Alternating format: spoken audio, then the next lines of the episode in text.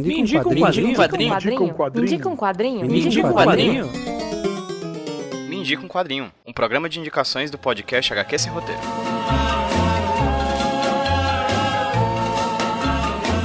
Every night I hope and pray a dream lover will come my way. Olá pessoal, tudo bem com vocês? Aqui quem tá falando com vocês é o Pedro, trazendo para vocês mais um Indica um Quadrinho podcast indicações aqui do HQ Esse Roteiro Podcast. E hoje quem vai indicar um quadrinho para vocês não vai ser eu, vai ser uma convidada mais do que especial da podosfera brasileira. Inclusive, deixa eu falar uma coisinha aqui antes da indicação dela. Fazer o HQ Esse Roteiro é um prazer imenso, porque eu tenho a oportunidade de conversar com pessoas que eu admiro bastante o trabalho. Principalmente do campo dos quadrinhos, né, que é o tema principal aqui do HQ Esse Roteiro, tá no nome dele afinal. Mas também com pessoas da podosfera cujo trabalho eu admiro, como por exemplo a Bárbara Paz, que faz parte de um dos meus podcasts favoritos, de um dos podcasts que me fez gostar de podcasts, que é o Dragões de Garagem. Eu fiz o convite pra Bárbara indicar um quadrinho aqui pra mim, ela topou de cara, mandou pra mim super rápido, já editei, já tá aqui para vocês agora ouvirem a indicação dela, que é um quadrinho super conhecido, mas que a visão da Bárbara é exclusiva dela e ela vai falar para vocês por que, que ela ama esse quadrinho. Então siga a Bárbara nas redes sociais, ela vai falar aí durante a indicação dela como vocês conseguem encontrá-la, mas o link pro Twitter dela vai estar no post do podcast. Todos os links também para vocês conhecerem mais o trabalho do Dragões de Garagem também vão estar no post desse podcast. E se você gosta do Me um Quadrinho, não esquece de dar um pulinho lá no padrim.com.br barra roteiro e no catarse.me barra roteiro contribuir para que o Me Quadrinho passe a ser semanal. Aí no texto onde você baixou esse podcast ou se você está ouvindo no site do Iradex, vão estar os links diretos para vocês conhecerem a nossa plataforma de financiamento, beleza? Sem mais delongas, que a indicação tá muito boa, vou deixar vocês com a Bárbara. Bárbara, me indica um quadrinho? Olá, caros mortais como eu. Aqui quem tá falando é a Bárbara Paz, também conhecida pela arroba moleculoide. Eu sou lá do Dragões de Garagem, que é um podcast de divulgação científica em que a gente tenta tornar a ciência mais palatável, mais divertida, desmistificar alguns mitos. E hoje eu vim a convite do Pedro falar com vocês sobre uma das minhas referências favoritas, um dos meus quadrinhos favoritos, provavelmente meu quadrinho favorito. E eu queria dizer que quando o Pedro me convidou, o meu primeiro sentimento foi uma mistura de privilégio por poder falar sobre ele e indignação, talvez, surpresa de ninguém ainda ter falado sobre Sandman, que é uma série grande de quadrinhos do Neil Gaiman. É provavelmente uma das coisas mais maravilhosas que eu já li. E eu queria dividir um pouquinho com vocês sobre o porquê eu gosto tanto desse quadrinho. Então, Sandman é o nome da série inteira, né? Ela foi escrita pelo Neil Gaiman, que é um autor britânico de livros, de quadrinhos, né? Roteiro de filme, como outros livros dele também conhecidos são Coraline, Deus Americanos, que virou série agora. E o quadrinho acompanha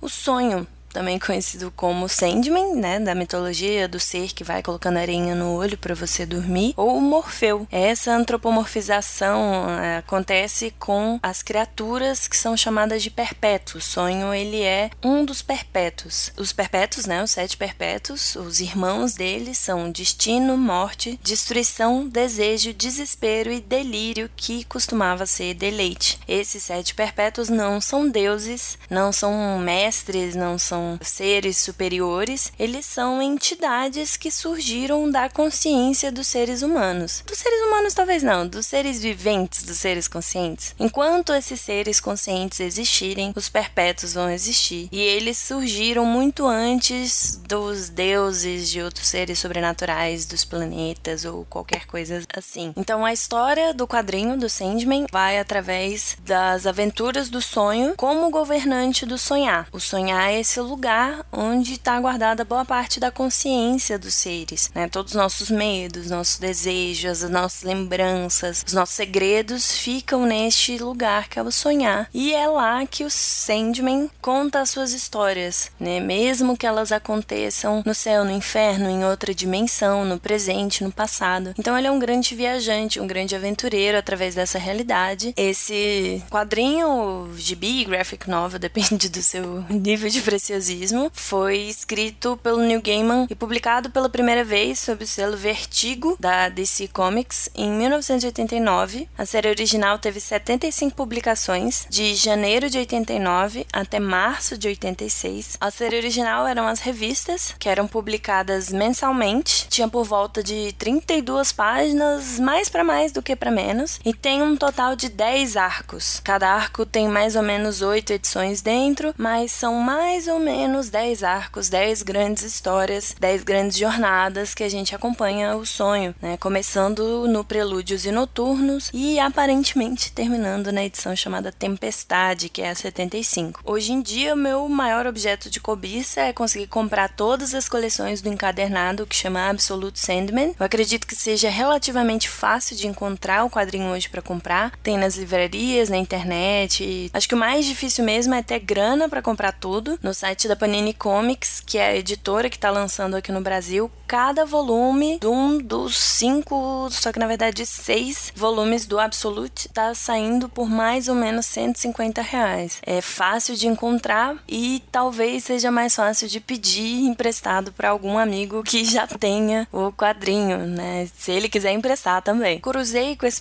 quadrinho pela primeira vez, eu me deparei com esse quadrinho. É, ele foi apresentado a mim por um amigo que foi muito amigo durante uma época, deixou de ser amigo por vários motivos, mas além de outras amizades maravilhosas que eu tenho até hoje, do meu hábito de tomar chá, ele me deixou como herança esse contato, essa referência, né? Que é o Sandman e o próprio Neil Gaiman. E eu sou muito grata a ele por tudo isso, porque a própria leitura dos quadrinhos, as metáforas, as histórias complexas do Gaiman, a infinidade de coisas que eu descobri depois que eu fui apresentada a Sandman, me ajudaram a ser quem eu sou hoje. É um quadrinho que provoca muitas reflexões, ele é um quadrinho complexo, exatamente por causa disso, ele me chamou a atenção, me cativou. Eu não era uma pessoa que tinha hábito de ler quadrinho, acabei me tornando depois lendo mais graphic novels e selos como a Vertigo. Foi o primeiro quadrinho que me capturou. Também não tô querendo menosprezar outros quadrinhos, mas ele fala do mundo metafísico, que os sentimentos, os nossos valores mais íntimos, essas coisas são personificadas de forma que a gente consiga empatizar com um personagem que representa um sentimento e que às vezes a gente não é tão capaz de entender, de processar. Outra coisa que é muito rica, muito presente no, nas obras do Neil Gaiman e muito presente no Sandman é a quantidade de referências a outras coisas de arte, de cultura pop que o Neil Gaiman reúne e que ele reúne muito bem no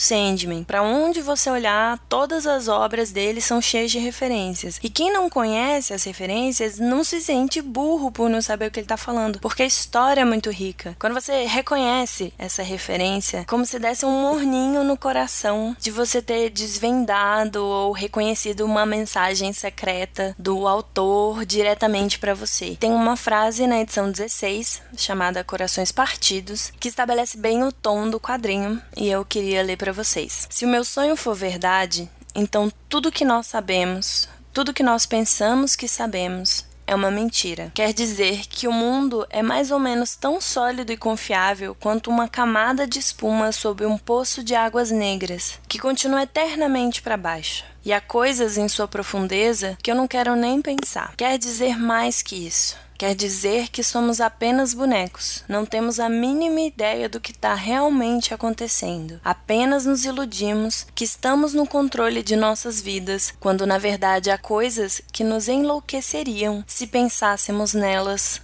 por muito tempo. São coisas que brincam conosco, nos levam de uma sala a outra e nos guardam à noite quando estão cansadas ou entediadas. Então é isso. Queria agradecer muito o Pedro Brandão que me convidou para falar aqui hoje e deixar a sugestão. Ouçam Dragões de Garagem, procurem a gente no seu agregador de podcasts, no YouTube, que a gente também tem vídeos no Notícias de Garagem. Nosso site é dragõesdegaragem.com, nossa arroba arroba no Twitter é Dragões Garagem, sem o D. É isso. Procurem Dragões, me procurem lá no Twitter, arroba Moleculoide. Muito obrigada. E pensando aqui, depois de gravar sobre esse quadrinho tão querido, é bem possível que eu mande o link desse episódio pra pessoa que me apresentou o Sandman. Só para agradecer mesmo, porque uma das coisas que eu aprendi é que o tempo passa. Algumas coisas param de fazer sentido ou adquirem novos sentidos. E a gente aprende que existem coisas mais importantes que permanecem, assim como o Rob Gadlin aprendeu numa taberna e por 600 anos. Então, quem pegar essa pegou. Um beijo.